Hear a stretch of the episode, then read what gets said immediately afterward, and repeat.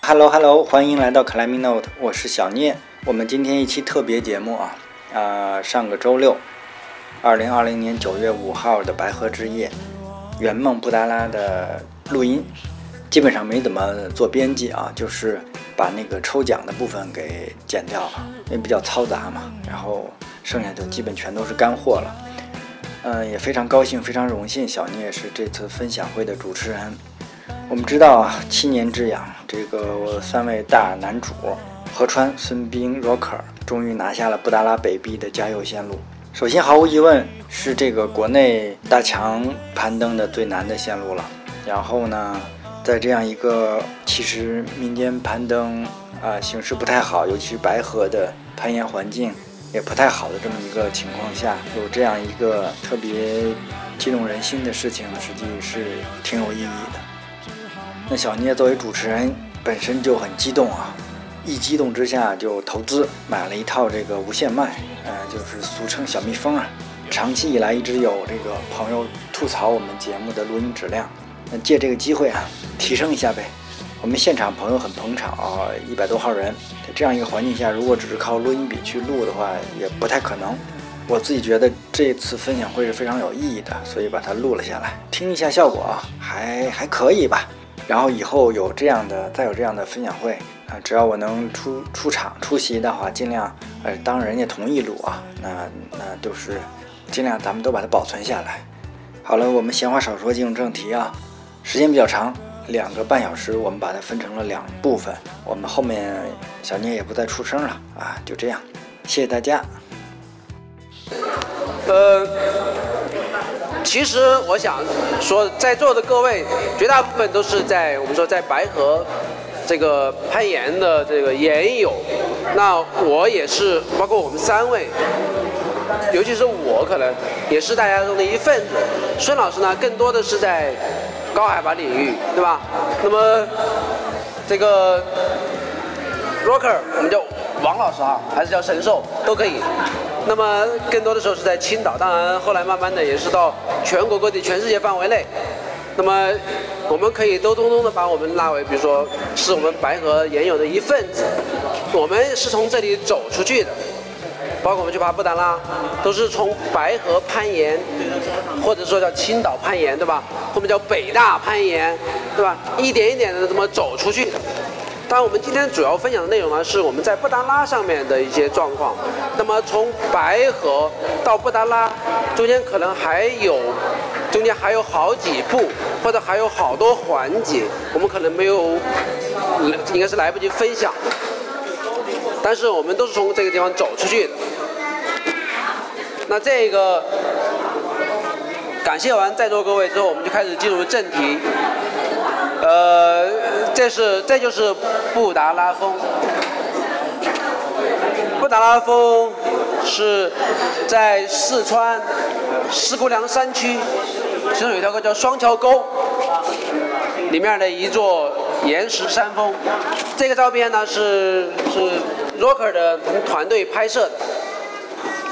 那布达拉应该是是这一座山峰。这一座山峰是布达拉，我们去爬的呢是布达拉的北壁，北壁，那有有鼠标哈，好，OK，我们爬的是北壁，北壁大家都知道是没有阳光的，是吧？那布达拉北壁尤其特别是非常陡峭，非常陡峭，那么这个山呢？在我们之前是有日本登山家三野景太史是完成过一条加油布达拉的路线，那么我们也是看到了他的这个报告，然后觉得哎布达拉北壁是可以爬的，我们要去尝试。呃，我们我跟呃孙明孙老师，包括还有，但那时候还不是 Rocker 哈，是裂缝。裂缝。我们三个人第一次去尝试的时候，我们并不知道加油布达拉线路在哪里。不知道的，所以呢，我们也想去尝试一下，哪怕我们碰到一条新路线也是 OK 的，我们去尝试。这是他的，这是他的另外一张照片哈。我们要去到呃布达拉攀爬的话，孙老师介绍一下大致的路线情况吧，好不好？嗯，这个布达拉峰的海拔在五千四百多少？五千四百五千四百出头，出头一点点，不也不知道多少。然后，呃，整个这个攀爬的这个呃之前的这个记录不是特别多。那么我们可以看到，沿正对着我们这个是布达拉的西壁。那么我记得应该只有两三次的这样子的一个登顶的两次。第一次应该是斯洛文尼亚的人登顶的，是在它的西壁，沿着沿着中间这个沟槽往左切。切到这个山脊上登顶的，后面谷谷和他的搭档，另外一个搭档是澳大利亚的是吧？David，David，他们又又又又完成了一次，应该是同一条线路是吗？呃，重复的，应该是重复重复的线路，对，重复的。那么这个是他的唯二的两次登顶记录。那么这一面是西面，这一面是北面。那这个北壁这块呢，只有零五年三叶景太史他们呃，他单人七天左右的时间单人完成的。那么呃，当时实际上是一个 AA 界，就是呃美国登山年鉴上面的很小的一块文章。然后何川看到了之后呢，然后就就我们就一直在商量，当年我们想，我们心很高啊，想去爬圈狗。结果后来想一想，圈狗我们其他的好像也没什么大的也没爬过，所以先来爬这个，所以我们就来到这个地方。那么整个这个路线呢，是双桥沟这个区域，呃，大家去过双桥沟的举个手。有去过，很多人都去过，对吧？那么双桥沟这个双桥村大概只有三千两百米左右的这种海拔。然后呢，呃，从这个双桥沟口，比如说书记家，或者是呃幺妹家，或者是呃老幺家那边开车，大概要开个三四十分钟才能到这个这个山的脚下面。这个地方有一个很有名的一个牛棚子，可以去吃饭，那个饭特别好吃。所以大如果大家再去攀冰，可以去那边试一下。那么从这个地起来，就是个公路边大概三千七百米，三千七百米呢，沿着我们这里可以看到有一条大的这样子一条流水沟，我们沿着这个流水沟上来，我们第一年我们的大本营是建在这个地方，非常低，四千一百米左右，然后后面呢，我们又进行了很多次，因为我们爬了很多次嘛。所以对这个山下面这一段就特别熟悉，闭着眼睛都能走。所以山下这一段，我们从这上去之后，我们第一年呢到了这个地方，到了这个地方发现呢，就是离这个壁还是很远。然后我们从这条沟上去，把这个营地扎在这个上面。第第一年我们跟呃跟那个裂缝，我们几个是把营地扎在这个鼓包上面的。到了第二年之后，发现哦，我们还有更容易的路，所以我们现在呢，就是从第二年开始，我们就非常快速的可以从三千七百米，沿着这个这样子的一个一个区域上去，然后沿左边这里有条沟，登到这个四千，啊，OK，登到这个四千七百米的这样子的一个平台上面，很小的一个平台，可以扎两三顶帐篷，那你就变成了我们固定的这样子一个大本营。那么四千六百八十米这个地方，然后这个中间呢，我们离离这个壁呢，大概有大概一两百两百米左右的直线距离，然后是一个大的一个冰川。那么冰川呢，从一三年到今年，实际上退化的极其严重，一半都没有了，感觉就是。然后从这个地方，我们切过这个冰川，进入到这个路线根部，然后沿着大家可以看到，这里有一个弧形的这样子的一条很大的一个夹角缝。那么沿着这个夹角缝是一个非常连续的一个夹角缝，然后直接登顶的。大家可以看到，这是我们的大本营，四千七百米，然后切过这个冰川，然后上去到这个位置是我们的起步点，然后沿着这儿过来到这个夹角缝之后，一直沿着这个夹角缝登顶。啊，这个是整个的这样子的一个一个路线的情况。那么路线的高度呢，大概从这里开始到顶呢，我们算过大概六百米左右到这个鞍部。我们这次呢，只是到了这个呃这个这个刃脊上面，因为这个两边实际上还有非常长的距离，呃呃，我们就没有再继续往前了。我们觉得整个北壁的路线应应该算是完成。具体的难度呢，何老师来。呃，呃，这整个路线呢，我觉得其实包括呃两个大的部分，一个是我们这个冰川的这个横切，这个冰川横切差不多两百米，然后我们都是 free solo，然后其实暴露感非常强的，然后呢也是其实也是非常小心的走起来，而且很危险，因为所有的落石都集中在这个冰川上，所以呢这个过程当中你是选从下面过去还是从上面过去，实际上是非常。啊，非常需要考量的。那么我们这几年每一次的路线都不太一样。今年呢，我们选了一个特别沿上面的，从这上去，这里切过来，然后这样绕过来，这样子可以避开大部分的落石。所以像这种到达路线根部也并不是特别容易，呃，风险很大。我记得河川在一七年的时候，他不是断腿了吗？断腿了之后，我们往下救援的时候就遇到了我们要过冰川。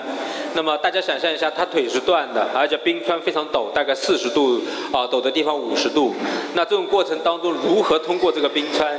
实际上我相信，如果大家遇到遇到了这样子这种情况，有一个这个。瘸了的队友，对吧？然后你要如何通过这个冰川？实际上会考量大家对于这个绳索操作，对于这个冰川过程当中的这个风险的判断是一个很大的一个挑战。具体的后面我们还会再聊。那么这个当中就会有一个问题，就是有石头掉下来，他是瘸子，所以他动不了。你就可以看到他只能祈祷说这个石头不要砸到自己的脑袋上。所以这种过冰川这一段也是蛮挑战。对对对，所以这是整个路线的呃，我觉得是第一个部分，冰川的部分。然后第二个部分呢，就是从这冰川呃起步一直上的岩壁，这呃整个这个六百米长的这个岩壁路线呢，呃，其实我很难给它一个准确的难度的定义。这和我们在白河遇到的所有的这种攀岩线路都是呃不太一样的。就说是很难用我们现有的这个难度体系来给它下一个定义的。我们说，大部分路段攀爬都是通过 aid 的方式。那么，呃，在这儿可能用到了百分之七十，就整个路线长六百米，其中有百分之七十到百分之八十的路段是用 aid 的技术通过的。这个 aid 技术，简单的理解可以认为是抓快挂过的，对吧？大部分是抓快挂过的。快挂再长长个梯子。对对，快上长个梯子，大家觉得可能这个，呃，好像觉得没什么，但是其实，呃，因为你快，我们说叫拉快抓快挂，但是在那个地方实际上是没有快挂的，也没有 bolt，那么其实你是抓着你放的筛子过的，那么但其实很多地方是非常难放保护的，是放不了筛子，或者说非常难放，或者放的筛子不结实，其实你去抓它的时候，其实是非常可怕的一件事情。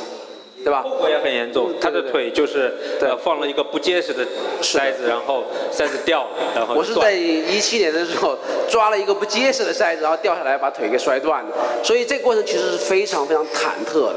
就是那么在这个过程中，我我我能感觉到几乎绝大部分的攀爬，我都是非常犹豫的，就是我需要去考虑这个保护结实不结实，我值不值不值得我信任，我敢不敢把重量放在上面，所以这过程就非常慢。你会在每一步都会去要去考虑一下，哎呦，它够不够结实？然后，如果你觉得它可以了，你要想到，哎呦，下一个保护在哪儿？下一个结实的地方在哪儿？所以呢，这个过程就导致非常的缓慢，非常犹豫啊。对对对。所以呃，爬 A 的或者这种传统的，实际上我们是一个团队，对吗？就是我们三个人。然后他呢，每一段大概四十米，我们大概十四段还是十五段？十五段。十五段，四十米，然后每一段都要爬两个半小时。平均下来，所以估计得两个半小时以上。对，每一段两个半小时，所以我们在下面，我们思想活动很多，所以。就很冷，很痛苦，所以有各种各样的思想活动，这考验友谊的这个坚固程度，这是绝对的。对，所以看看右看看，左看看右看看，过了十五分钟还在原地没动，所以大部分不在爬，实际上都在心理建设。是不是很想骂人？不会的，我相信，我们相信孙老师的素质啊，不会的。大家只是讲嘛，会有掌声。不会的，不会。呃，所以呢，呃，这个难度体系其实很难用我们常规见到的攀岩的难度体系来衡量它。那么有另外一套体系来衡量它，比如说用 A 的难度。那么在 A 的难度里面，它其实并不是太难的。那个山野景泰史爬完这条路线，他给的数据呢，后面发现数据不是太准确。他给的线路长度是八百五十米。啊，后来我发现他可能高差上面计算上有点偏差，实际上就六百米。然后我们爬了十五段，他爬了十八段。那么，呃，总体来说，我感觉他给的难度是 A 三加。但我相信，可能因为随着时代的变迁，或者是随着每个人面临的情况不一样，可能这个难度给出来是不一样。给我的感觉，可能也就是个 A 二的难度，A 二的难度。呃，但这也已经足够足够困难了，因为除了我们说保护特别难放之外，线路上我们还遇到两次降水，包括下冰雹、下雨，然后整个路线的沟槽里面都是特别的湿滑，那么这无形中都会增加很多很多的这个难度。大家都知道，我们说在排河攀岩，下雨了就不爬了，对吧？湿了肯定就不爬了。那通常我们爬运动攀的时候，湿了也不爬。那可是你要去爬传统的，你还要自己放保护，在湿的情况下你怎么去爬？其实它就会更加更加的困难，会带来额外很多很多困难。它的困难就可以体现在，比如说，呃，每天呃我们有第一天是刚刚下过雨，然后呢中间下了一段冰雹，三次冰雹有一段里头下了，然后冰雹呢在岩壁上就形成了就跟瀑布一样流流的那个往下流，因为那个冰雹是干的刚开始，但是十分钟之后就开始跟瀑布一样往下流水。那么他这个做 A 的呢，经常因为他是夹脚缝，需要把整个身体靠在岩壁上，然后蹬着绳梯站起来，所以他的衣服就会全部都湿掉。两个手呢要举起来放塞子，这个水就直接从袖子里面就流进去了。那么我们在夏天还好，但是在我们的路线上面呢，因为是北壁没有阳光，所以呢我们可以看得到，就是整个温度呢就会非常寒冷。所以他在前面，呃，不仅仅有一双伤痕累累的手，实际上每一天可能要面临到的心理的挑战，然后还包括服装方面的这种，就是湿透之后带来的这种挑战是非常大的。我们在后面呢，当然我们就挂在那，然后就看着，还行，要比那个先锋队要好很多。然后除了我们刚才讲到的这个呃呃保护难度、攀爬难度之外呢，我们还会有很多别的困难。就其中，我觉得这方面，比如说我们说呃低温，甚至是潮湿的这种难度，这方面我觉得遇到最大挑战的应该不是我们两个，而是我们的那个队友，这个队友兼摄影师 Rocker，他遇到的这方面的难度应该是最大的、最有挑战的。我感觉若导我们叫神兽对吧？我们在华山的时候，他可以八天八夜不上厕所什么，这些都不是都都不是事儿。呃，我我不知道这个说法是不是真实啊？可能是有点有点虚假宣传。但是但是五天没上厕所，五天啊。对对对，但是就是不客气在这种不管是高海拔还是在别的地方，这种这种硬汉的作风，我是深有体会。我跟他一比，我感觉我我我我叫我心弱，叫弱爆了。他这方面超强，但是何川因为每天要上两次厕所，所以就会到了吊帐上面就会压力很大。你想那么小的位置，他在那蹲着，你就得看着，对吧？所以压力是很大的。但是在这一次在布达拉，若导有非常强烈的、深刻的体会，来来来，你来讲一讲。其实我跟的这些项目大部分都比较苦，但是首先你心里边你要有一个预期，你是去做什么的。我觉得这次我的目的一个是，呃，帮助他两个去做一些攀登方面，另外一个就是做好我的本职工作，我要记录他们整个攀登的故事。所以你有这个大目标放在前面了以后，你中间一些小困难你会去去忽略掉。但这次我遇到一个最大的困难就是太冷，因为我们第一天上岩壁的时候，我们每个人都有分工嘛，啊，孙老师就负责采购我们的水壶，他就在一个著名的拼多多网站买了好多水壶，然后我们就灌满了水，然后八个水壶，拼多多的。特特别多，我们准备了二十升、二十升水、二十五升水，要从这个地方一直运到这儿。我们运了三个人运了两趟才运到这儿。到这以后呢，第二天我们要起步的时候，就把所有的水装到我们的那个托包里去。等到了晚上，我们就到了差不多这个位置，我们要建营地，要把所有东西拿出来，然后他们吊帐也搭好了，各自睡袋拿出来。再到最底下的时候，是我的睡袋还是水壶？发现我们水壶破了好多，然后我的睡袋就吸满了水，所以对的，我们一共二十五升水呢，我我带了十个两升装的扁的水壶，然后呢又有那个特别厉害的那种普通矿泉水瓶的四点五升的两个，然后结果呢十个水壶里面破了八，破了七个，破了七个也就意味着实际上我们一下子我们整体的水量就降到只有十五升，九升加六升只有十五升水，掉了掉了十四升。然后呢，那十四升水估计有很大部分都在他的睡袋里面。对，所以因为这个原因，我在岩壁上睡了五天，都是睡在一个潮湿的睡袋里，所以造成了我这个脚部现在都很疼，它是一个神经末梢损伤。它要很长时间，差不多一个月才能慢慢恢复过来。作为一个摄影师，大家都懂的，摄影师是随时随刻要拿出来拍的，是吧？然后，对，就包括何老师在吊账上上大册的时候，孙老师在旁边待着，你眼睛可以不看啊，你鼻子可以捏着，但你耳朵得听啊，这声音啊很难过。然后我就在旁边举着相机拍。回头我们的视频大电影出来，大家一定要看这个。很糟糕，每天都在发抖的状态。我我每天，因为我拖，我实际上是一个拖包的，我是一个干体力活的，所以大部分的岩壁的，就所有的这个路段都有河川领攀。而我，大家可以想象，我就是一个扛着扛着把包给弄上去的这样子的一个工作人员。然后，呃，然后呢，那个呃，我每次呢就到了保护站，然后 Rock 呢要先我一步到。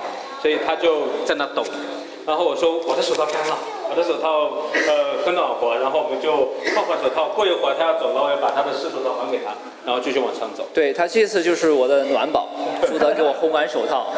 是是不是因为水壶是你买的？然后最后一天，最后一天大家都知道，实际上 Rock 是一个非常敬业的摄影师。最后一天的时候，我们在登顶的时候，他就呃，就那个时候我们就不用拖包了，不用拖包。我们的原来的顺序是河川先锋上去，罗克马上跟上去，跟上去会把一条拖包的绳子带上去。戴上去之后呢，我呢就开始在下面吭哧吭哧拖包，然后他呢继续先锋下一下一段，，Ro Rock 来保护。这是我们在前面的大概十一段是这样子的一个情况。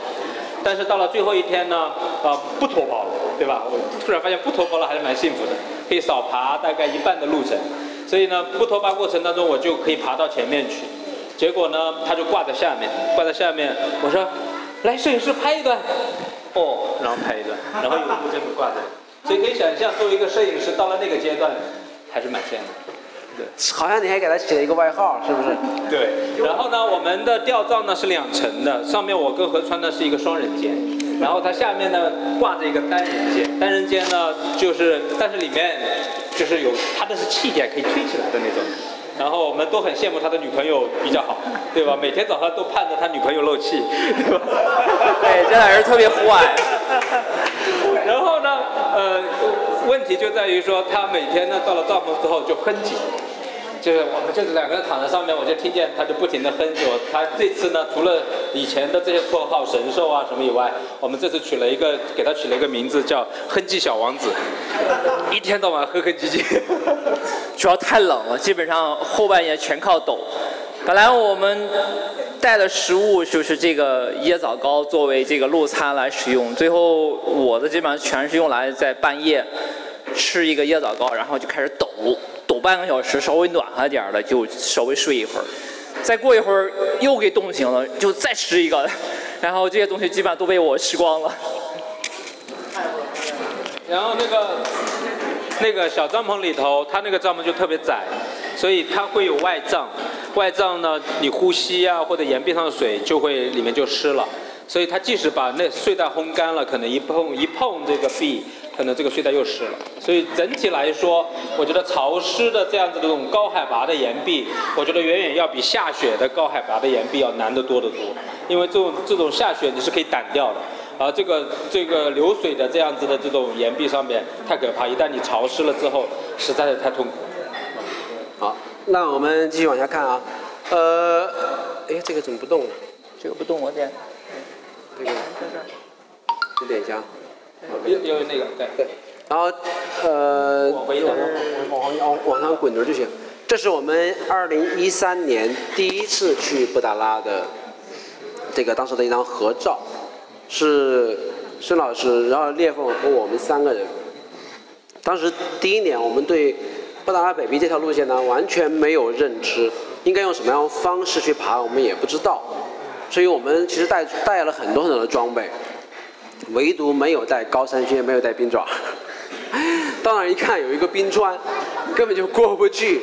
所以我跟孙老师之间还发生了很多激烈的争吵，对吧？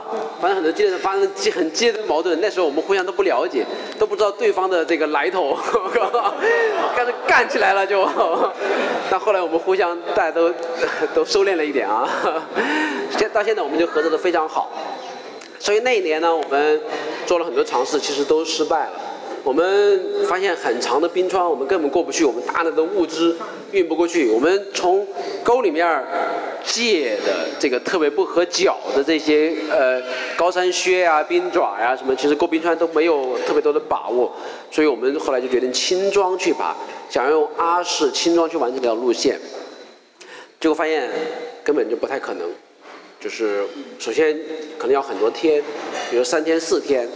我们想一两天、两三天拿下都是可能的事情，然后确实中间呢也遇到很多难点，我们通不过，所以最后我们就放弃了那一年，对吧？就下撤。当时我们应该是爬到了路线的第六段的顶上，然后下降了一点点，在雪坡上坐了一晚上，然后我们想第二天要冲顶，实际上一算后面还有九段呢，然后难的都在还在后面，陡的还在后面，所以当时实际上是是没有可能的，没有可能没有可能。所以我们通过第一次的摸索，就发现这个。线路需要采用 big wall 的方式，就是我们需要，呃，需要脱掉，需要把我们的物资带上去，很多的辎重带上去。我们需要在岩壁上面搭吊帐，需要一个生活的平台。那么随着我们的往上攀爬，我们需要把我们的生活平台往上移动，把我们的物资往上移动。所以我们采用了 big wall 的方式。那么到了二零一四年，我们又来了。二零一四年。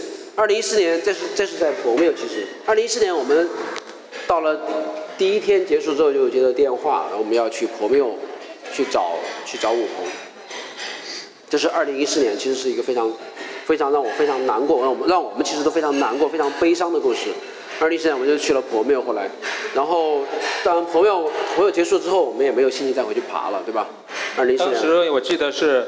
我们第一天爬完之后，爬到了一个相对理想的一个屋檐下面，吊帐搭完，十点钟了，刚刚坐进去。对，晚上十点。那时候还有信号，现今年因为泥石流，就电话信号断了，然后电话就来了，然后王二给我们打的，说那个情况是什么样子的，然后他们已经下车了，他们在爬野人峰，呃，斯拉敦这敦普的，然后呢说他们已经撤了，你们看着办。我们看，我们看看了一眼，我们第二天就撤了。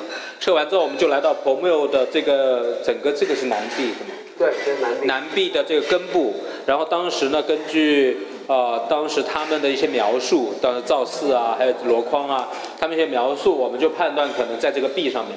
所以最后呢，我们到了这个地方，沿着这个雪坡上去，沿着那个沟槽往上爬了四段、五段，呃，可能有四五段吧。四五段，爬了四五段，就在这个沟槽里面找到它。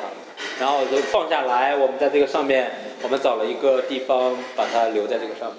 所以那一年实际上对我们俩来说都是巨大巨大的一个挑战。后来我们上去找的是我和川还有 Griff。格里夫，来，格里夫在后面，来再挥挥手，再挥挥手，大家看一下，在门口，格里夫，对对，也是我们白河的老炮，对吧？白河的老炮，大家以后有机会可以找他搭档玩耍。他是一个，他是一个非著名摄影师，老艺术家，一定可以给你拍出非常棒的照片和视频，是吧？格里夫，然后我们再，哎。然后这是二零一五年，二零一五年，二零一五年我们又去了，但二零一五年因为天气太差，我们在大本营待了十多天，整个都是下雪下雨，没有一天的好天气，所以我们变成了斗地主之旅，是吧？斗地主之旅。何适何老师的这个斗地主技术主要是在大本营练的，我觉得。对对对，但我们北岩斗协就北京攀岩斗地主协会基本上也就散掉了现在。所以窦岩的呃不窦协的辉煌已经一去不复返。这是我们在，我我就是下山的时候吧，对不对？啊，我们上啊。上山。啊，那就是日本人队伍下山的时候，我们上山碰见了，然后大家一起合了个影。然后这个日本人队伍其实也蛮传奇的，我们这儿插一点，是由中间这个这个老爷子，叫对，现现在七十多了，这个。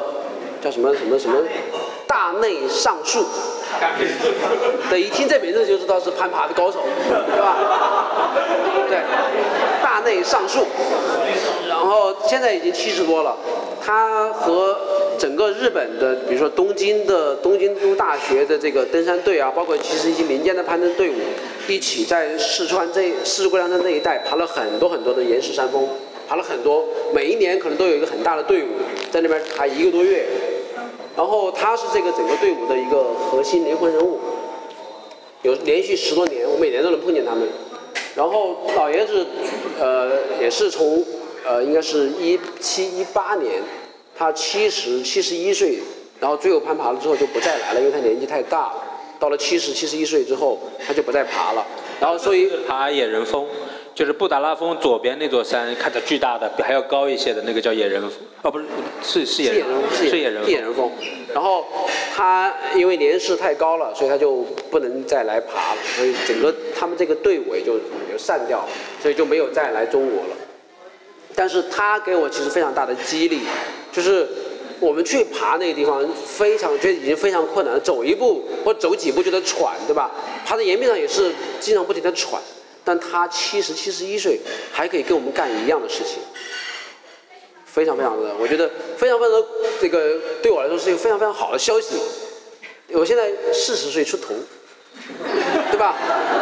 还有三十年可以霍霍，我觉得可以啊。我相信在座的各位应该有很多，还有比如三十年、四十年、五十年可以霍霍，对吧？是，我觉得是非常好的消息，这是对我们非常正向的激励。再往下。然后呃，二零一五年没有爬成，二零一六年我们又再去了，这是我跟我跟呃另外一个搭档刘洋，我们一起想去做一件事情。这个事情，我现在看起来，我觉得现在才发现这事情有多么的牛逼，然后觉得当时自己有多么的无知，不叫傻逼啊，叫无知啊，傻逼太难听了，觉得当时自己多么的无知。我想去做山峰连登，这个这个也希望大家心里面埋下一个种子啊，是包括呃女王峰、野人峰和布达拉峰，咱就说山峰连登。是连起来的这三座。对对，三座山是连起来的，有个山脊。就是 Skyline。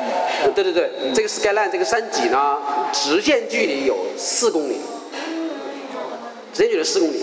那具体长度呢，就可能就不知道，这可能乘个二什么的。然后当时觉得，哎呀，可以试一下吧，对吧？然后但那一年呢，铩羽而归，因为在女王峰上到一半的地方，我们就被吓破了胆，就导致那一年连布达拉峰都不敢去爬了。然后今年我们登顶之后再一看那个山，那个难度真的是非常非常的难，那些山脊就跟刀削的一样，非常的非常非常的陡峭，并且非常非常的狭窄狭窄，然后并且相对比较完整，也就是说它是个整个的一个片儿。其实你在这个整个刀刀片上其实是很难找地方保放保护的，所以整个这个山脊路线是非常非常有挑战，非常非常难的。所以当时觉得当时的想法还是很勇敢的，对吧？很勇敢，对吧？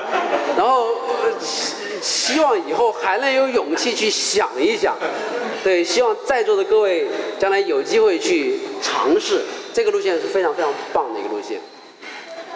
这是二零一六年，然后结果 到了到了，我们回顾一下啊，简单回顾一下，到了二零一七年，我们又信心满满的，经过了一年的修复，就是信心满满又回来了。结果那一年非常不幸发生了意外，有一个爬到我们爬到离顶峰还剩二百米的地方，那应该是第七段的第九段，对，离顶峰还有二百米，对吧？大概二百米，两百四。还有二百米的地方，然后结果吧，发生了一次意外。意外是什么呢？一个筛子崩掉了。我们说，我们说叫抓快挂爬，对吧？实际上我是抓踩在筛子上站起来的时候，那个筛子帮崩出来了。实际上这个呢，要比我们先锋的脱落要危险得多，因为你在先锋脱落，大部分情况下你心里是有准备的，就是我力竭了。这种意外脱落的毕竟是比较少的。那么你有有准备这种情况下，你会做出一个比较好的一个规避动作。但是大家想象一下，我们做 A 的呢是就是放进一个塞塞子，然后一个梯子挂上去之后，尽可能站得高，站得越高你就够得越远，对吧？然后在够的过程当中，这个东西掉了，这个东西掉了，你是你是没有准备的，所以它嘣一下掉出来之后，你可能一个自由落体三四米，这种过程当中你没没有没有这种时间来做出调整姿态，然后做出准备的。所以这样子的话就特别容易受伤，所以 A 的的这种这种保护点这种脱落实际上是非常危险。是的，是的。那么我今年又回到那地方看了一下，在那个脱落的地方，那底下有一个很新鲜的印记，有差不多这么大一个石片儿被崩掉了，就被那个筛子给挤开了，然后崩掉了，所以我的筛子拖出来了，然后我自己掉下去了，然后底下呢正好有一个非常怎么说非常友好的一个斜坡接住了我，然后我就咣一下撞在那斜坡上，就把脚给撞坏了。如果是个直臂，可能滑过没有问题，但正好是个斜坡，这个四十五度的斜坡，我就直接撞上去，就把我的脚踝整个彻底撞断了。那一年就蛮有意思的，因为那一年呢，我到了第二个，我们是在第二个那个吊葬点，就第一天到第一个，第二天往上挪，那挪的不够高，实际上只挪了三段，对吧？挪了三段，然后挪到那个位置之后呢，在爬的过程当中，在晚上爬的过程当中，我的手指呢就被一块石头砸到了，就这这个地方被基本上砸的血肉模糊。然后砸烂了之后呢，所以呢，我们到了这个营地之后，我们一看受伤了，对吧？然后我就想说，明天你们从这个地方，我们觉得应该快登顶了。实际上那个时候才第九啊，我看第七段、第九、第七段那个位置，我们搭的那个搭的吊帐，那上面还有八段呢，还有三百二十米。然后呢，我们当时的想法是说，我们现在有绳子，有三段绳子，叫一百五十米绳子左右，一百八十米，一百五到一百八。说你们你们明天我就不上了，我是伤员。然后你们你跟 Rock 两个人把绳子布上去，把这三段布上去变成路绳。那么后天我们在往上走的时候，我们就可以前三段就可以上升器上去就会很快，然后再从一百八十米再往上，我们就想两百来米怎么这都能登顶了，对吧？当时的一个想法是这样的。结果呢，我在帐篷里头正在正在休息的时候，他就下来了。他说：“哎，我的脚脚扭到了。”然后呢，我们进行一些判断，比如说远端的这样。这这个我我可以来说，你在下面啥也不知道，还睡觉呢。他那天因为手受伤了，然后就找了有人歇了。那天是我们中午才开始爬，因为上午天气也不好，我们两个就往上走。最后那段是我来给他保护的，因为他是在一个拐角的地方，要拐，拐一次再拐一次，所以就造成我根本看不见他的状态，只能大概凭绳子的感觉。因为他在 A 的的时候，你不能给他给的绳太紧，他抽不动的话就很麻烦，所以我的绳就是比平时稍微长了一点。当他一下冲坠的时候，我也吓了一跳。然后他说他把脚崴了，我说那你下来休息一下。然后他自己在上面过了不到不到十秒跟我说断了，我当时就很惊讶，我说你怎么怎么可能断了呢？就是一个冲坠。然后他就下到我这儿，我大概给他看了一下，我觉得不对，要赶紧把他往下放。我就一直把他从保护站，他也没法自己操作，我就把他放，放到放到孙斌那儿，孙斌就在下边喊了一声断了。哇天哪，你知道吧？我当时就感觉不知道该怎么办了。你像一个这么大的一个大活人，在上面失去活动能力了，你要再把它弄下去，是相当困难的一件事儿。还有一件事，我觉得是我自己的一个心结，就是我回来以后，我我想了很久，我说，因为我相信他的技术，完了他他的能力，他不应该撑坠呀，也不应该受伤呀，是不是我保护的不好？对我我就是这么想，是我保护的不好。可以，小飞在这里，你可以参加他的班，在。所以造成了他受到这么大的伤害。后来我还跟老聂讨论过。对对，Rock 还专门给我打过电话，跟我聊半天。对对，讨论半天，我我一直在想是不是是我的问题，嗯，但他从来没讨论这个问题，他他他肯定是知道，如果说他也出来讨论，如果那肯定很多人就认为是我保护的不好，他一直不说，一直不说，他怕就是在这种这种舆论中让我再受到一些伤害，所以真的是登山就是这样，你你会发现你会。这些人都是值得你交往一生的好哥们儿，真的。那我插一句，你那个掉那段是最难的那句，就是你定 A 二的话，还不是？呃，我觉得嗯，没有哪一段叫最难的。其实很多很多段，我觉得百分之呃五六十的段落都有这个难度，都是非常艰难的，所以导致我们整个进度非常慢。只有少数段落相对容易一点，绝大部分段落都是非常非常的不容易，就是每一步你都需要。可能几乎是让人感觉每一步都需要很谨慎，然后很小心的去处理。对，因为我的意思就是因为 A 一加就可以掉到九米了，所以你那个才掉了七米，那没到 A 二呢。所以这次我们又又到那个地方去，还是我保护，又特别紧张，直到他安全的到了那个那个保护站了，我才彻底松了口气。就是这么多年的你的心里边一个结，终于给给给解开了的感觉。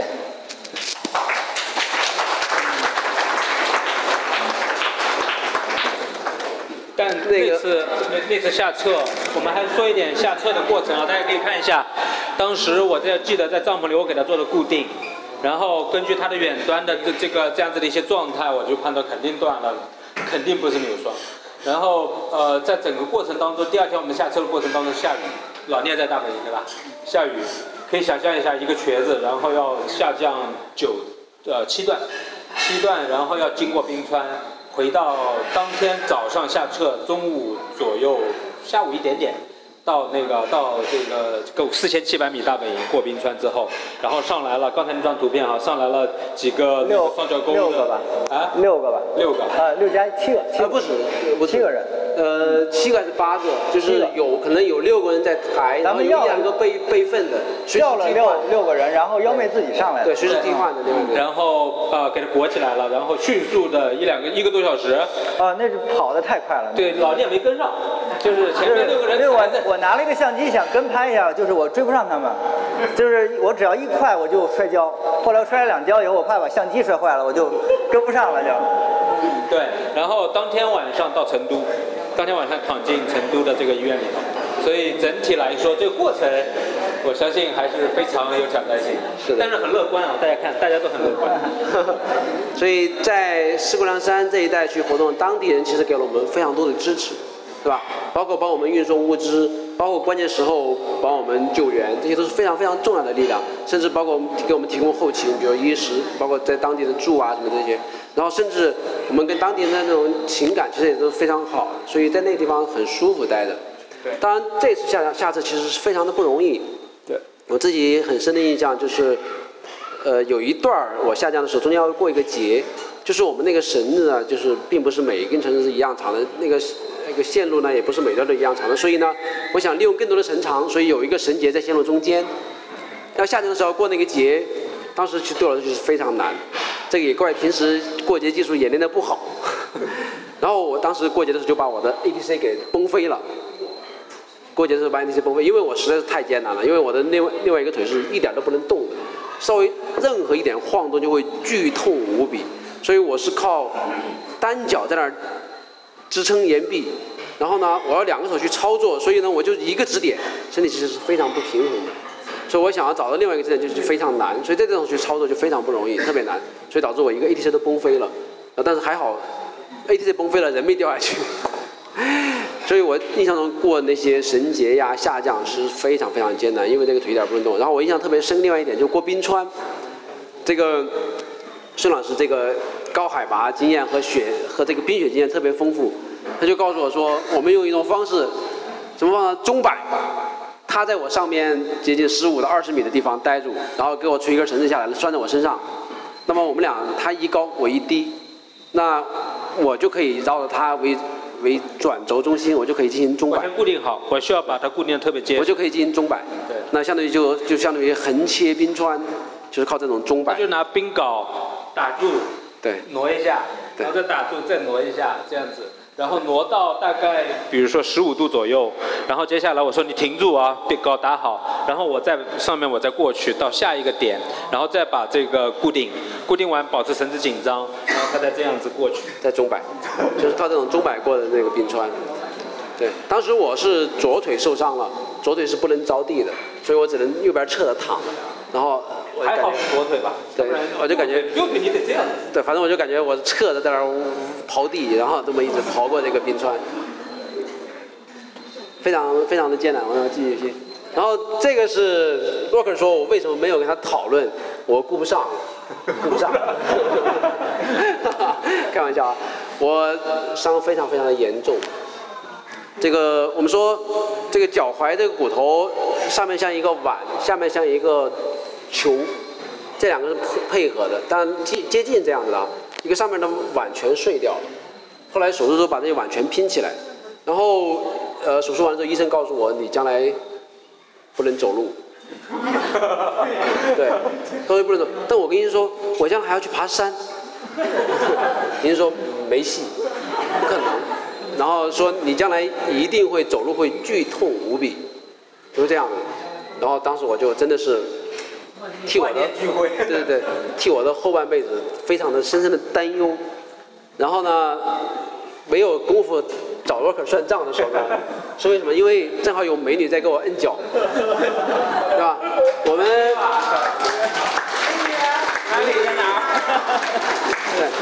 要要要特别感谢，哎，站先别坐啊，站站一会儿，站一会儿。对，要要特别特别感谢，就是真的是能再回到布达拉，能够再重新进行运动，要特别感谢这三年来我的这个康复师伊娃，这个这个真心的付出，不只是说这个比如说工作啊，而是充满感情的付出。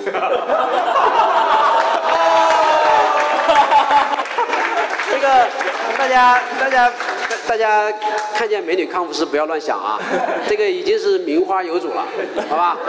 如果你觉得你能够爬啤酒，能爬老怪，然后还长得比较帅，那也不能乱想。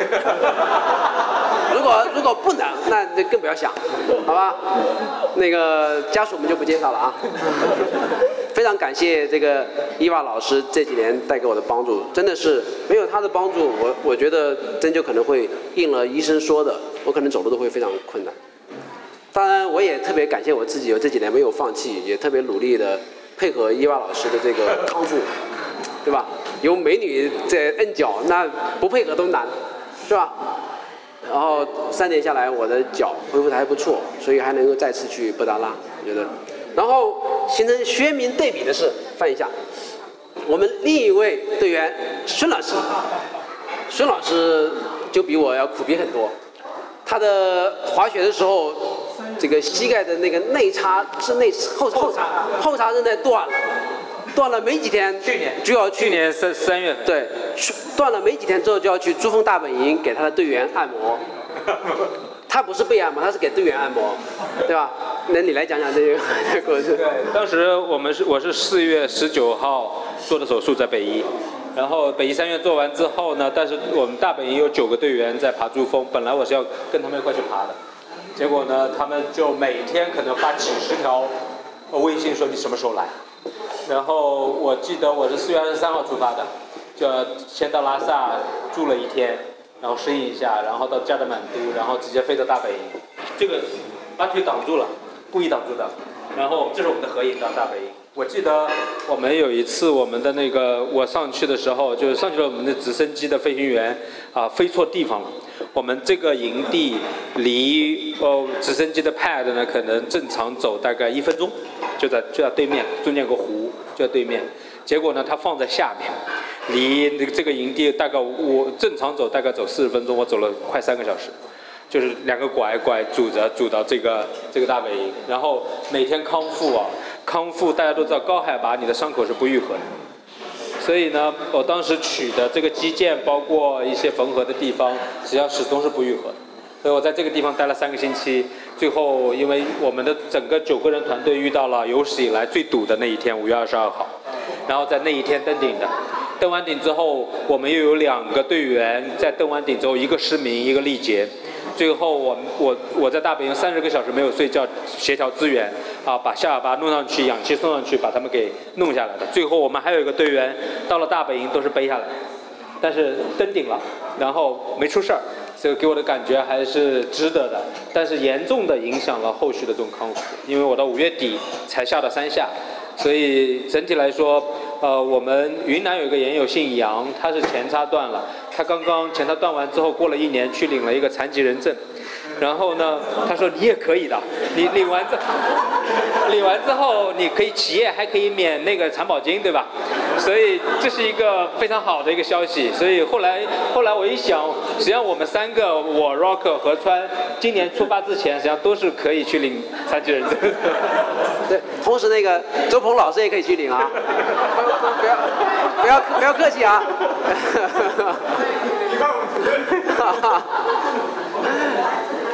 哈哈。好，再往下翻译。然后刚才回顾了我们前面几次的攀登，然后我们回到这一次，呃，在其实，在出发前呢，我们其实都蛮重视的，对吧？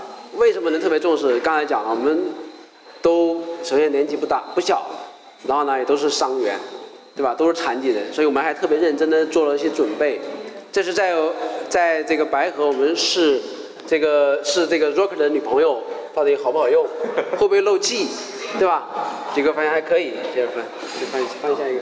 然后这是我们呃后来对，这是一个我们的双人吊帐，这个是其实和我们以前用的 BD 的吊帐不太一样了啊。这是一个叫 D4 的吊帐，它是呃一个以前爬大岩壁特别厉害的叫 John Middendorf，这哥们儿自己研发的，他在澳大利亚现在。当然我也是，就是直接自己拿缝纫机砸的。对对对，所以比较简陋做起来，但是呢还其实蛮好用的。我是通过很多邮件跟他沟通，然后争取到这么一个，它叫全球测试的一个机会。后来测试完了之后，我跟他发邮件，他说你是全球第一个在这个探险活动中用它的。为什么？因为疫情，别的国家来不了探险的地方，是吧？只有我们可以去，所以我们是第一个测试的。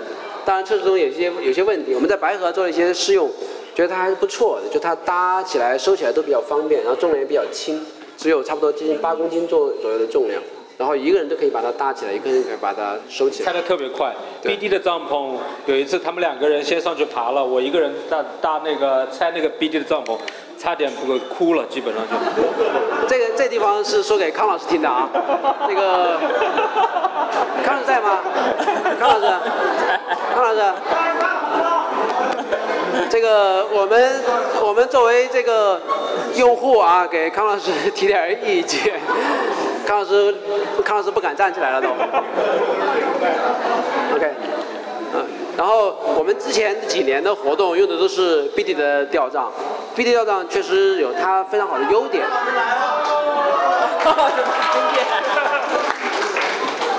康老师，康老师，我们作为这个大岩币用户在提意见啊，我们说这个 BD 的吊帐啊，实在不好拆，而且不好搭。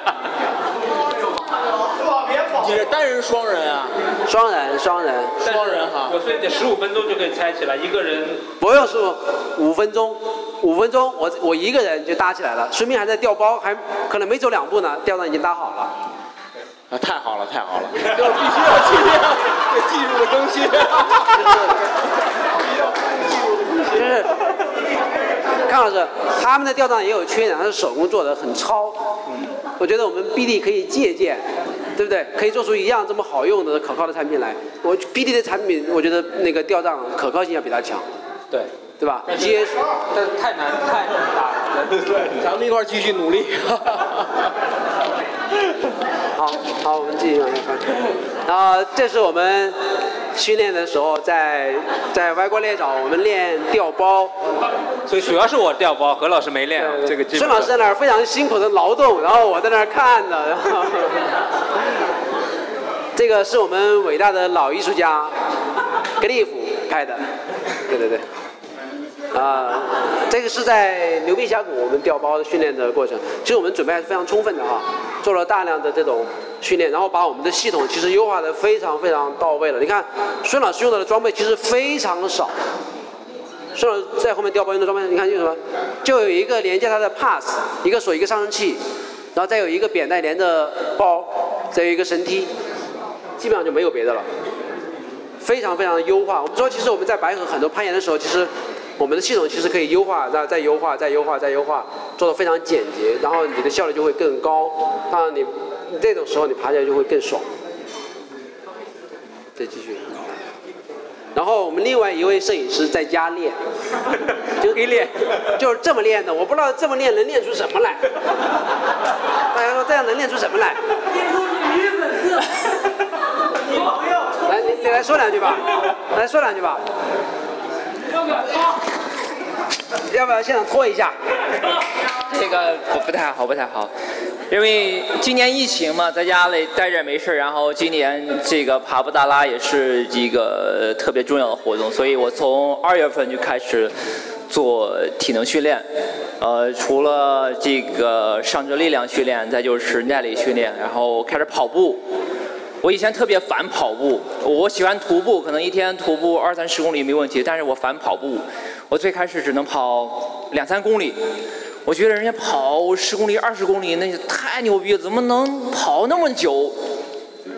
但是我最终坚持了这个，从二月份开始跑，最后到五月份，我已经可以跑半马了，可以跑进配速，跑进五分。我觉得这个东西只要你去坚持，我觉得是没问题的，都可以做到的。好像是有视频啊，我记得。就是没有吧？呃，视频。没有视频。这。嗯，这是你们驼包的视频。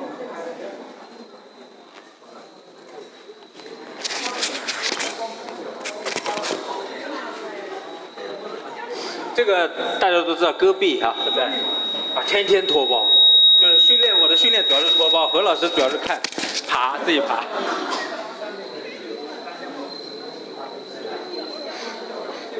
然后呢，脱包呢有一个问题就在于说，像 Rock 他们就是也是上升器上升，可能一段四十米就够了，我得爬八十米，因为这个包得要利用体重上去。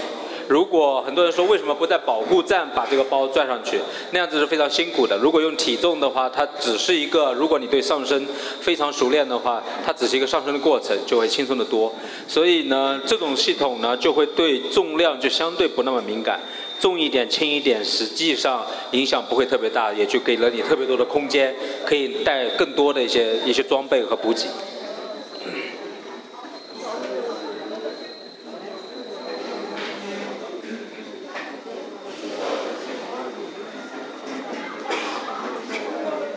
所以爬布达拉挺酷的，但是我干这个的实际上没那么酷哈。我在我有的时候也在想说那个呃像河川这样子的，他可能我就这条路线，我觉得最大的困挑战就在于说有一个人需要先锋上去，所以我觉得中国可能能够做到这一点，稳定的做到这一点。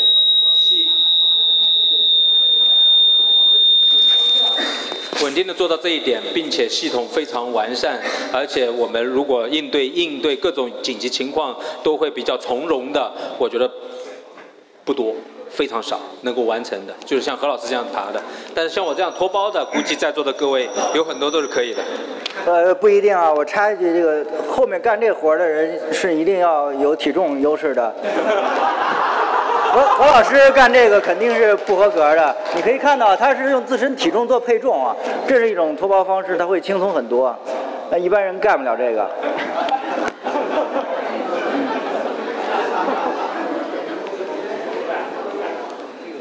对，呃，我们在出发之前呢，其实还做了一些其他的一些准备工作，就是我们在线路上啊。呃，碰到了很多以前这个山野井留下的老旧的装备，包括他在线路上保护站留下的这种旧的 boat，包括他线路中间留下一个很旧的 boat，然后上面呃拴了一个很小的钢环，那环的直径可能就两毫米，然后甚至还留了一些非常老旧的绳子。锁。锁，这都是多少？十五年了。那么这些东西还能不能用，对吧？我们能不能用它的 boat，能不能用它的这些绳索？所以我们其实是内心有很大的问号。所以我们在白河呢也做了展开了一些测试，把自己的一些老旧的破旧的装备拿来测，看看它到底极限哪里能到多少。我们比如说我们在吊帐上面要我们三个人的体重，加上我们所有物质的重量，这个加起来接近两百多公斤，对吧？所以我们看超过两百公斤，对，两百多，对吧？接近三百公斤，接近三百公斤。呃，对，接近三百公斤。那么我们用的这些装备，稍微一些老旧装备，能不能够承受这么大的重量？因为我们还需要有一些安全的冗余，比如说至少得乘个二或者乘个三的安全系数，对吧？那么比如说能不能达到五百公斤、六百公斤？如果能达到六百公斤以上，那我觉得可以考虑使用。当然你要更高，能达到一千公斤或者说是一千五百公斤，那么用起来就比较放心。所以我们做了很多的测试。这是包括对我们可以可以点开有视频，好像这个是老的一个机械塞，对吧？对，这是一个很老的机械塞，我们做的拉力的测试。哎呦，好，完了，这声音放出来，好像是是有声音的哈。当时我在现场解说了一下，我们就现在看吧。这个不看，这个这个塞子我们做拉力测试拉到了一千公斤，塞子没有拖出来，但是呢，塞子连接的地方，这个就是这个扁带和它这个呃塞子那个环儿连接的地方已经。磨损了，已经开始变形了，变形很厉害，所以我们觉得哎，其实筛子是很靠谱的，这个放不出来，放呃能放出来，但是没有声音。没这个放都放不出来。啊，放不出来啊，哎，OK，抱歉，可能是我换了新电脑，那个电脑没有那个播放软件，OK，下面这个呢，这是另外一个视频也放不出来，看来，我试一下，哎，这可以，大家看一下，这是一个，这这个绿的是一个备份的安全的绳索，防止那些锁呀被弹飞撞的人。然后那个红的是被测试的，这红的是一根八点五的双绳被拉断了，在五百公斤左右被因为拉断。很老了，很老但是因为它是一根比较老的绳索，所以呢，这个可能和我们在布达拉山上可能会面对的绳索可能接近，所以我们我们我们就应该用什么样的装备？所以我们之前做了很多测试，这只是两个例子，做了很多大量的测试，包括锁的，包括扁带的，包括各种各样的东西，我还有们都做了。菊绳，对，菊绳，啊、然后一些老的菊绳。最后的最后的就是结论是什么呢？就看见装备，只要不是已经皮破掉的都可以用。大家 当然，这个结论不要轻易采用啊，我们只是自己内部使用。大家要用的话，一定要用非常非常过关的装备，叫叫什么？应该叫，它叫什么叫 pass 对吧？呃不叫叫什么？叫 PPE 装备对吧？现在我们叫 PPE 装备，一定要经过 PPE 的认 PPE 的检测啊，或或经过一些认证啊，一些合格的装备，这样才会有更安全、更可靠的保护带给你。然后我们这个是因为相对来讲，我觉得在更极限的环境下，我们面对的更多的风险，可能还不是这些老旧装备的问题，可能还有更多别的风险。所以呢，装备上可能会有一些折扣，装备上可能会不是那么强韧，我们也在用。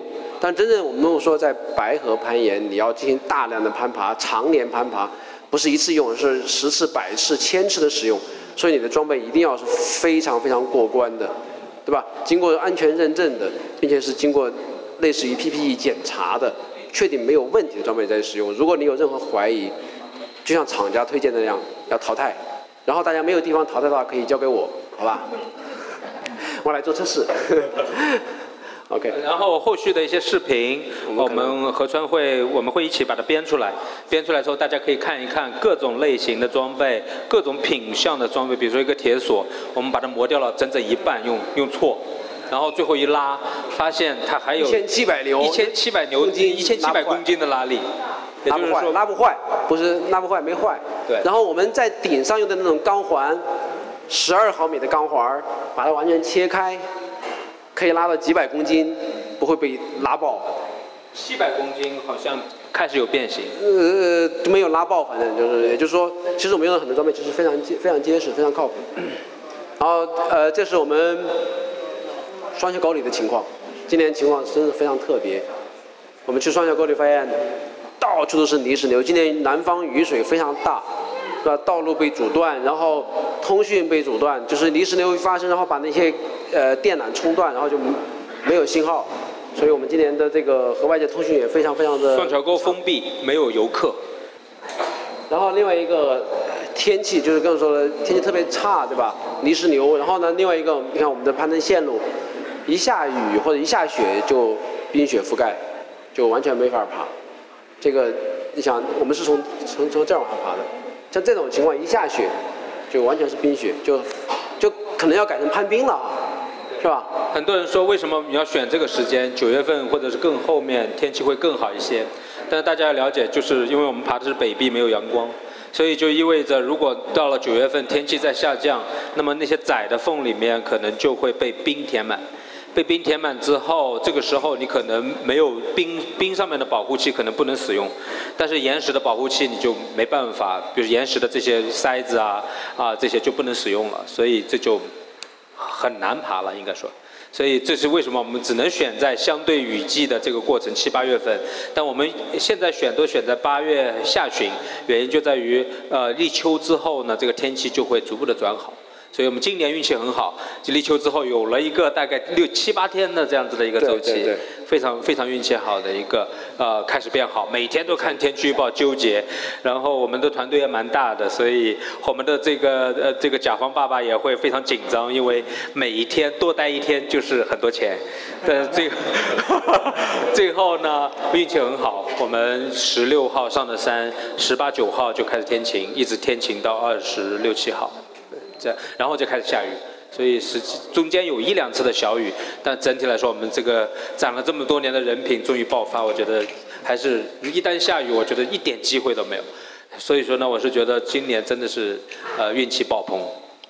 这是我们的适应过程。那个孙老师因为高海拔经验极其丰富，又是非常，就我觉得真是国内最优秀的高山向导，所以带领我们进行了非常充分的高海拔适应。尤其我像我这样的这种高反特别严重的，然后适应特别差的，所以今年其实适应的非常好，对吧？对这个是我们在巴兰山垭口啊做露营。巴兰山垭口有个特别好的草坪，然后如果大家以后去登四姑娘山，如果去那边或做一些其他的活动，我的建议是，大家到了日龙镇，然后在合适的时间，比如说一两天之后，可以直接上到四千六百米，这四千五百米左右的一个地方住一晚上，然后再下去在日龙镇再休息恢复一下，然后再去爬四姑娘山啊，爬其他的一些山啊，就会特别轻松。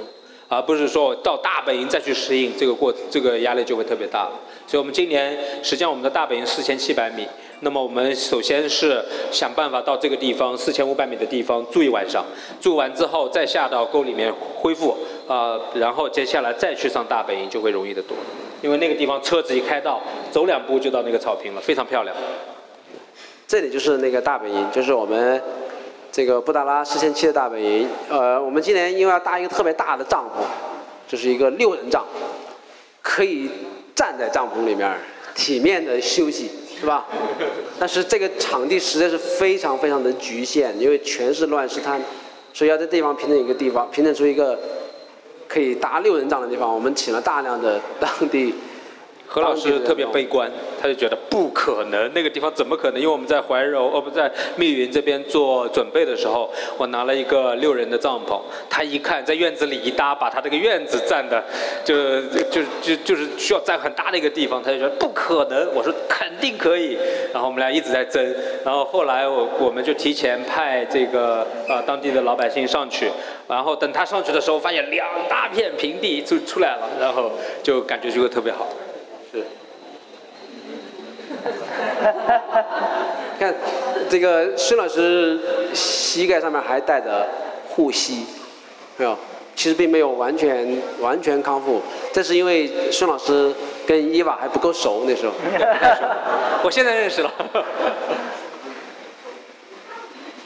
这是我们在大本营的一些生活，继续。然后我们其实很大程度上，我觉得对天气的依赖其实非常强。什么时候好天气周期来，然后我们不能错过好天气窗口，对吧？来了你就得上，然后呢，你也不能误判天气窗口。如果天气窗口只有两天你就冲上去，那显然你的你你你就得撤退，那可能会导致你的体力额外的消耗，物资额外的消耗。所以我们非常关注天气预报。这个，然后这天气预报我觉得还是还是相对讲，现在天气预报非常非常的精准。我们的天气周期就是这一段时间，从哪儿？就是十九号。这是十九、二十、二十一，一直到二十五号，这段时间天气窗口是特别好的。当然中间会有一两天下雨。就那天我们的最悲惨的那天，对对对，也正好跟天气预报其实是吻合的，所以我们就选了这么一个天气窗口。我觉得这个东西是非常非常强的一个指导。对，这个天气预报的这个 app 叫呃叫 Meteo Blue，就是 M E T E O B，呃 Blue 就是那个蓝色的。那么呃应该是一般的这个这个商店里是没有的，所以大家可以直接去它网站来下载。它可以输入那个你的 GPS 的这个点。然后就可以知道这个区域，然后包括它里头有很多什么呃布达拉峰，实际上是以呃什么房新喜，就是大家如果去去攀过冰的房新喜这个地名都有，所以你可以把房新喜作为你的点，然后来查这个区域的天气天气预报，所以还是比较不错的。我们这次呃整个使用完之后，我们觉得它的准确性非常高。叫 M E T E O Meteo Blue，Meteo 是那个法语里头的天气预报吧，这样子。免费的。这是这是我们在大本营整理装备，我印象特别深刻的一点就是这些装备，我整理了无数遍，在在北京在白河整理了两遍，装包里，到了呃到了打包对吧？后来打包，到了寄到成都之后打开又整理一遍，然后拉到日龙这又整理一遍，日龙上去露营又整理一遍，下来到幺这个书记家又整理一遍，然后到了大本营又整理一遍，我整理了无数遍，这个过程反反复复反反复复的整理所有的物资装备，我们的物资非常非常的多，这一次这是在大本营。就会涉及到你的物资量是有限的，你带几号塞，带几个，整体带多少，那么一段是四十米，然后然后 A 的又不像传统，你是可以隔一段放一个的，A 的你可能会很密，所以这种过程当中你规划好的你的一个装备的这个这个使用的这个这个逻辑，然后你要去看观察上面的这个裂缝的这个宽度，然后要留好，别到时候你要站你要用的时候没有了，对不对？所以这个这个就会出问题，中间有几段比较长的，它就得降下来，降下来之后把这个拆掉，然后再继续往上走。所以整个来说，实际上是非常需要经验，然后需要这个呃自己对这个东西非常熟悉了解的，才才有可能对你的装备才能了如指掌。然后很多时候那个缝有点大，塞进去了，然后摸根本是看不到说你要几号塞，它就必须就瞬间就能够找到那几号塞拿出来放进去。所以我们在我在下面保护的时候，就是看得非常非常非常清楚，就是说，实际上它对于像这样的路线，它对于这种经验、传统的经验，对于这种 A 的的经验要求是极高的。这这是我们过冰川的时候的一些情况。这个冰川其实角度还是蛮陡，这是真实的角度，这是真实角度。越接近根部的地方，其实越陡，这可能都得有五十度吧，五六十度了吧，五六十度嗯对吧？然后我们为了提高效率，也都是在边上是 free solo，没有任何保护的。来，我们看看我们的摄影师的训练成果啊。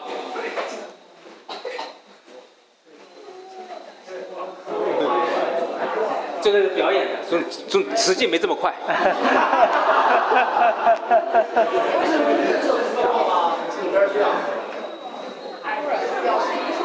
顺拐是吧？大家觉得顺拐，你有没有注意到顺拐？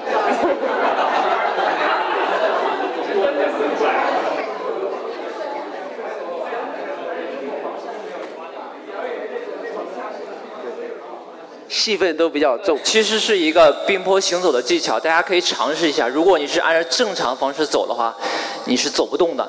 呃，有一个著名的片子，就是那个尤里爬那个埃格北壁的时候，上面有一段也是用这种方式快速的通过的。啊，原来是有出处的啊。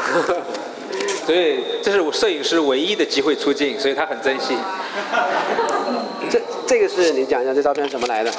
呃，这张照片呢是我的助理在对面的山坡上去守了两天两夜拍到的。因为我如果单纯一个机位的话，我只能拍到山的局部，但如果我想拍一个想表现人跟山之间的关系的这么一段视频内容的话，就要去到远处。我自己一个人无法分身，所以我就安排我的助理去到山的对面，自己搭帐篷守了两天两夜，拍到的这一个镜头第。一天第一个露营点吗？你觉得？对对，第一天第一天我们晚上住在那儿，这是我们的大本营，然后这就是我们两个吊帐的位置。大大家有没有听清两个字？助理，哎，对不对？这就是级别，对不对？有助理的。而且是俩，有男的还有女的。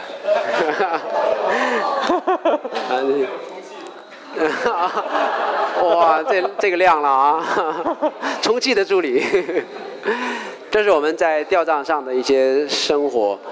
大家看我的这个这个脸好像很狰狞啊，我也不知道当时在干什么。有点肿了，我觉得。对对对对对。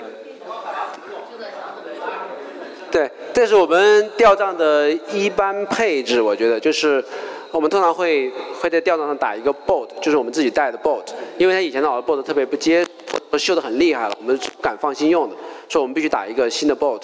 然后那个新的 board 特别结实，然后我们吊上就可以放在上面，作为我们的主的保护点。那么同时我们会通过一些绳索，就看它绿绳子，然后绿绳子和另外一些备用的保护，那个和备用的保护就是往往上翻往。回走一点。对，备用的保护就会可能和我们自己放一些塞子什么的，然后跟它连起来，然后那这个呢可以既作为备份，也能挂很多装备。我们大量的攀登装备，包括我们甚至我们的托包啊什么的，都会和旁边的这个副保护连起来。然后，那么这两个之间互相的这个备份冗余，呃呃，这种配置呢，其实也很非常方便。我们我们要从吊帐里面取放东西，可以直接去我们的托包里面去取去拿，然后要拿装备，可以直接伸手到上面去取。那么这是我们在我们休息平台的一个基本的配置。然后现在这个位帐，我们是把我们的吊帐的外皮给掀开了哈。我们每天早上起来，吊帐那个外帐上面里面都是厚厚的一层水珠，一层水。然后我们需要呃把它擦干，或者说迅速把它撩起来，然后让里面的水分能够快速的挥发掉，然后保持相对的干爽。因为潮湿其实是非常可怕的。Rocker 整个这几天里面就没有干爽的时候，因为它的那个帘子撩不起来，我觉得主要的问题。那个外帐肯定是单层的，它为了轻量化，肯定都是一层单层的这个，呃，应该是能够防一些水的一些一一个布料，很很很轻便的，往下翻。然后吊帐上生活实际上是一个非常，因为很狭窄，所以不管说呃吃饭呐、烧水啊，然后包括上厕所啊，都很很严峻。所以呢，我上去之前呢，我就吃喝了一一一袋猛脱石散，就是来防止说要意外上厕所。所以最后蒙托是蒙蒙托市场就类似于泻立停这样子的一个药，实际上很有效果的，大家以后可以试试啊。然后呃我四天就没有上，一直坚持到顶峰，登完顶可以解开安全带了，然后来了一发，所以特别特别愉快。